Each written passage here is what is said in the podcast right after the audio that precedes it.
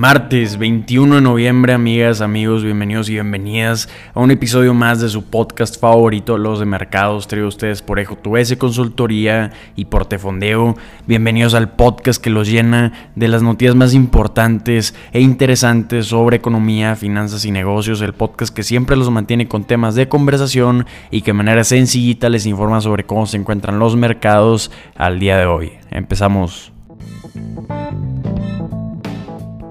Empezamos hablando de que vimos en los mercados el día de hoy. Vimos un día con un tono rojo con el Dow Jones cerrando abajo 62 puntos, un 0.18%. El SP 500 cayó un 0.20% y el Nasdaq un 0.59%.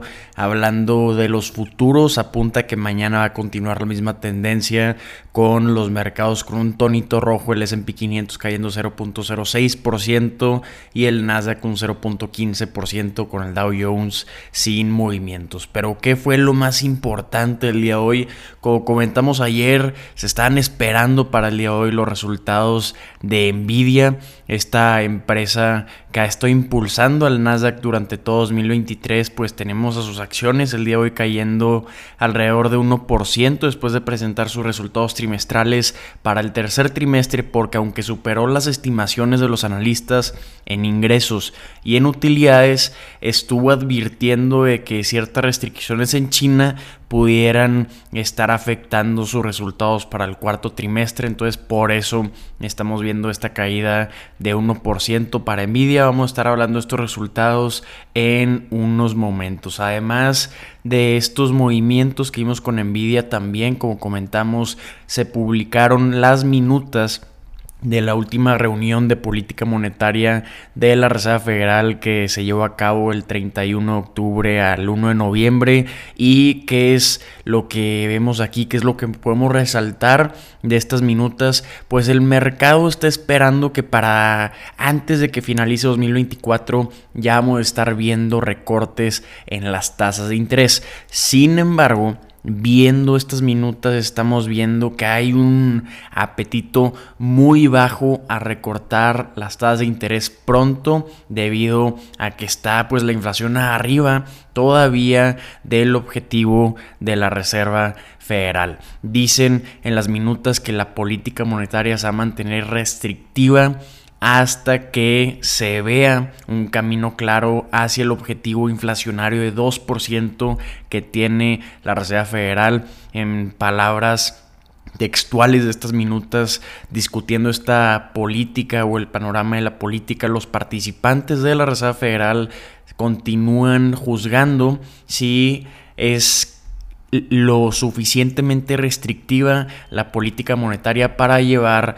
la inflación al 2%, entonces van a estar procediendo cautelosamente en cuanto a las decisiones de política monetaria y van a continuar analizando los datos económicos que estemos viendo conforme vaya pasando el tiempo. Sin embargo, viendo el comportamiento de la inflación, vemos que el último reporte índice de precios al consumidor pues fue de 3.7%, que esto si lo comparamos con mayo es un punto porcentual completo más bajo de lo que teníamos en mayo. Entonces sí ha habido un gran avance con los temas inflacionarios, pero aún se encuentra un 1.7% encima del objetivo de la Reserva Federal. Esto es lo que mantiene la tasa de interés de Estados Unidos de la Reserva Federal en un rango entre el 5.25 y 5.5%, que recordemos que es el nivel más alto de la tasa de interés en 22 años. Entonces, de lo que podemos resumir de estas minutas es que no se esperan recortes para 2024, van a continuar analizando el panorama económico y las estimaciones del crecimiento económico pues esperan ver una desaceleración material para el cuarto trimestre desde el incremento de 4.9% en el Producto Interno Bruto de Estados Unidos en el tercer trimestre debido a los riesgos que están viendo inflacionarios, geopolíticos, entre otros en la economía, entonces no tienen buenas estimaciones para el Producto Interno Bruto de 2023 al cierre del año para este cuarto trimestre. Antes de hablar de los resultados trimestrales de Nvidia, quiero tomar un momento para continuar platicando de la gran historia de Microsoft porque creo, y quiero hacer énfasis en esta noticia, creo que esta estrategia que estamos viendo va a ser historia y vamos a continuar viendo este tipo de adquisiciones que no son adquisiciones. Es interesantísimo lo que estamos viendo porque si escucharon el episodio de ayer, estamos platicando de que el consejo de OpenAI la empresa creadora de ChatGPT, despidió abruptamente a Sam Altman, uno de los cofundadores y el director ejecutivo de la empresa, y aprovechándose de esto, Microsoft contrató a Sam Altman para dirigir su equipo de inteligencia artificial. Entonces, probablemente estemos viendo la adquisición la mejor adquisición de la historia de todos los tiempos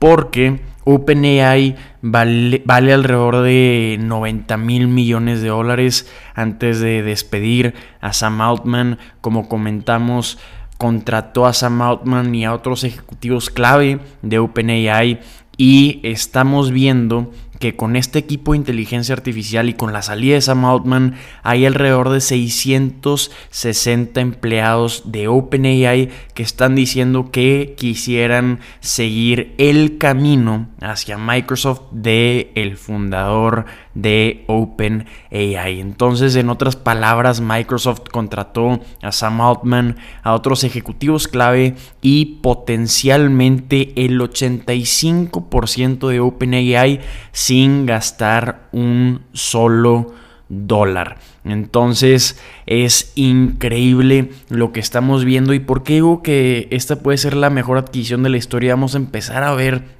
este tipo de adquisiciones porque son empresas con muy bajos activos.